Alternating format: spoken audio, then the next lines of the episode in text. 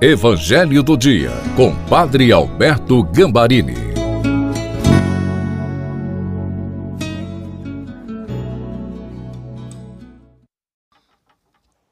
Olá, louvado seja nosso Senhor Jesus Cristo, que para sempre seja louvado. Este é o Evangelho do dia de sexta-feira e eu quero trazer para o seu coração motivação, inspiração e bênção.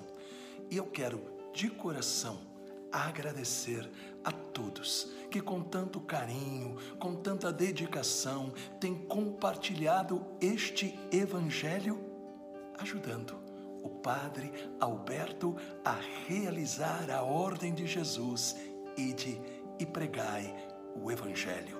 Eu creio que você está sendo abençoado, abençoada por causa deste gesto. Peçamos o Espírito Santo. Pai, sem o Espírito Santo, a tua palavra é morta. Nós precisamos do Espírito Santo. Por isso, ilumina a nossa mente, dando-nos a sabedoria do alto e convence o nosso coração para que esta palavra se torne para nós hoje novamente uma palavra de bênção. Em nome do Pai, do Filho e do Espírito Santo. Amém. Proclamação do Evangelho de Nosso Senhor Jesus Cristo, segundo São João, capítulo 6, versículos de 52 a 59.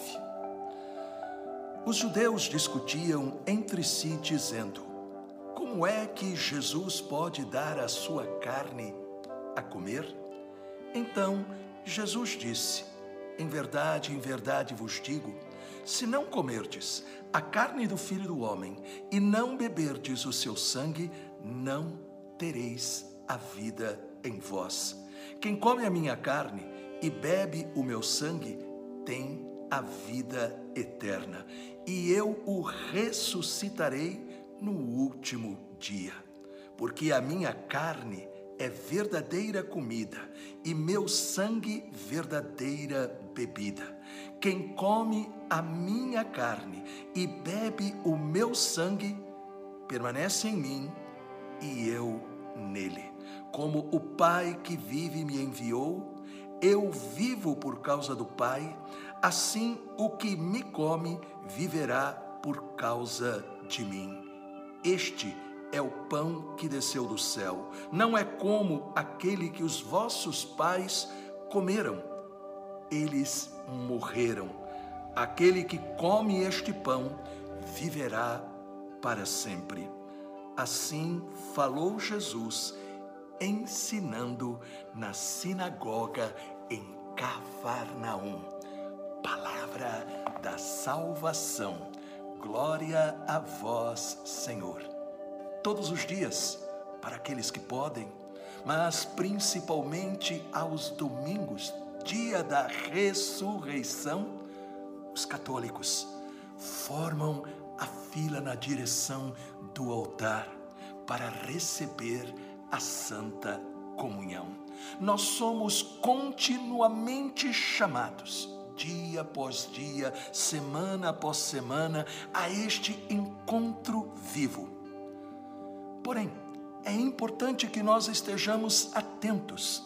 Fazemos isso com tanta frequência que podemos cair na rotina, podemos esquecer o significado deste dom precioso, deste dom sagrado que nós temos na Eucaristia.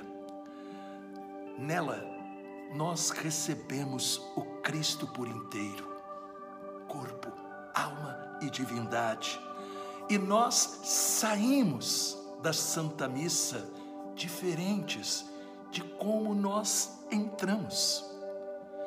E é interessante observar que em todo o evangelho que nós acabamos de ler, Jesus faz questão de repetir várias vezes: minha carne, minha carne, minha carne, para que não ficasse dúvida.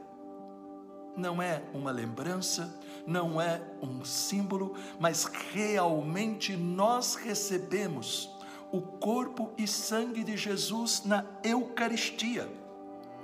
E também é muito importante a gente perceber que a Eucaristia não é uma opção, se eu quero ou não quero, mas é uma condição. É aquilo que ele nos diz aí em João, no capítulo 6, versículo 53. Em verdade, em verdade vos digo: se não comerdes a carne do filho do homem e não beberdes o seu sangue, não tereis a vida em vós mesmos. E aí então surge a pergunta: e aqueles que não podem por causa de algo que os impede de receber a Eucaristia. A igreja diz que não devem se sentir afastados, rejeitados, mas neste momento devem fazer a sua comunhão espiritual. O meio excelente é recebê-la. Mas se não podemos, então, pelo menos, fazer a comunhão espiritual desejando aquilo que ela significa e realiza. A Eucaristia, meus queridos e minhas queridas, é a ocasião para nós nos unirmos a Jesus, seguir os seus ensinamentos e tê-lo conosco, em nós. A sua presença em nós muda, muda a nossa mente, o nosso olhar, os nossos ouvidos, o nosso coração, porque quando comungamos bem, tornamos-nos semelhantes a Ele. Esta presença viva de Jesus traz o seu poder para nós. Esta a razão pela qual ele celebrou a Eucaristia. Ele queria permanecer para sempre conosco, mas ele queria permanecer de um modo sobrenatural, uma presença real. Isto é meu corpo, isto é meu sangue. E este poder que ele quis que fosse transmitido através desta sua presença real na Eucaristia, é o poder que renova a salvação, é o poder que nos enche com o Espírito Santo, é o poder que nos cura das nossas enfermidades, é o poder que nos liberta de todas as forças malignas. Portanto, quando nós entramos na fila da comunhão, ou quando nós visitamos Jesus no sacrário, nós temos que ter a certeza, ali está presente Jesus vivo. Ali está presente Jesus que disse: Vinde a mim. E nós vamos a Ele e nós recebemos tudo aquilo que Ele diz que está pronto a nos dar na Eucaristia. Pense um pouco, como você mudou a partir da sua primeira comunhão por receber Jesus. A cada Eucaristia, você experimenta a paz, o amor, a cura, a libertação? Curve a sua cabeça se você puder.